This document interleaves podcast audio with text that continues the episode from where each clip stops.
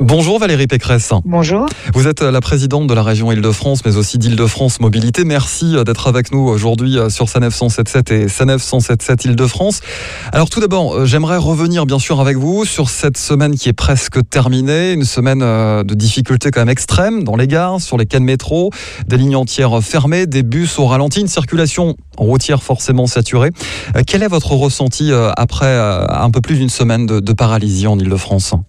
Eh bien, je pense que ça a été une, une semaine de grande souffrance euh, pour beaucoup de Français euh, et spécialement pour les Franciliens qui ont dû euh, reprendre massivement leur voiture pour ceux qui prennent les transports en commun et du coup avec des, des embouteillages euh, colossaux sur toute l'île de France, des gens qui ont dû se lever deux, trois heures plus tôt pour pour arriver au travail, qui sont rentrés beaucoup plus tard chez eux.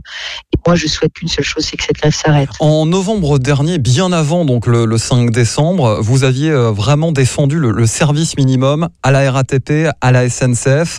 Ça n'a pas été suivi, on, le voit très clairement euh, aujourd'hui.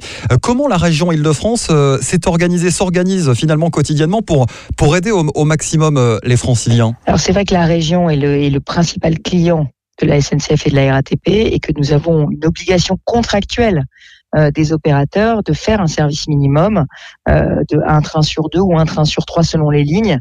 Et évidemment, ce service euh, n'a pas été réalisé. Donc moi, j'ai fait le maximum avec les moyens que j'avais, c'est-à-dire les compagnies de bus privées, celles qui n'étaient pas encore en grève et qui ont mis à notre disposition plus de 220 bus et cars pour la Grande Couronne pour faire des rabattements, euh, des rabattements vers euh, vers des gares, vers des vers des vers des zones d'activité, vers le métro pour certaines. 220 bus qui ont renforcé 30 lignes, c'est 25 000 places supplémentaires qui ont été mises en place, Bonnières la Défense, euh, Nemours-Melun, euh, Goussainville, euh, hôpital de Gonesse.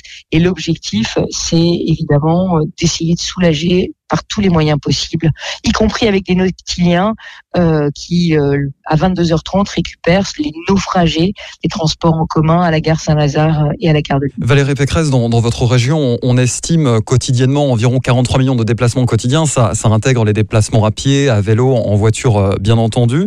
Le Premier ministre euh, s'est exprimé mercredi dernier. Les syndicats attendaient beaucoup euh, du discours et des annonces autour de, de la réforme des retraites. Faut-il s'attendre à une nouvelle semaine de galère dans les transports Écoutez, malheureusement, moi j'appelle vraiment euh, les syndicats euh, à la raison et surtout à ne pas prendre en otage les heures de pointe parce que je considère qu'on doit pouvoir concilier le droit de grève avec le droit des Français à aller travailler.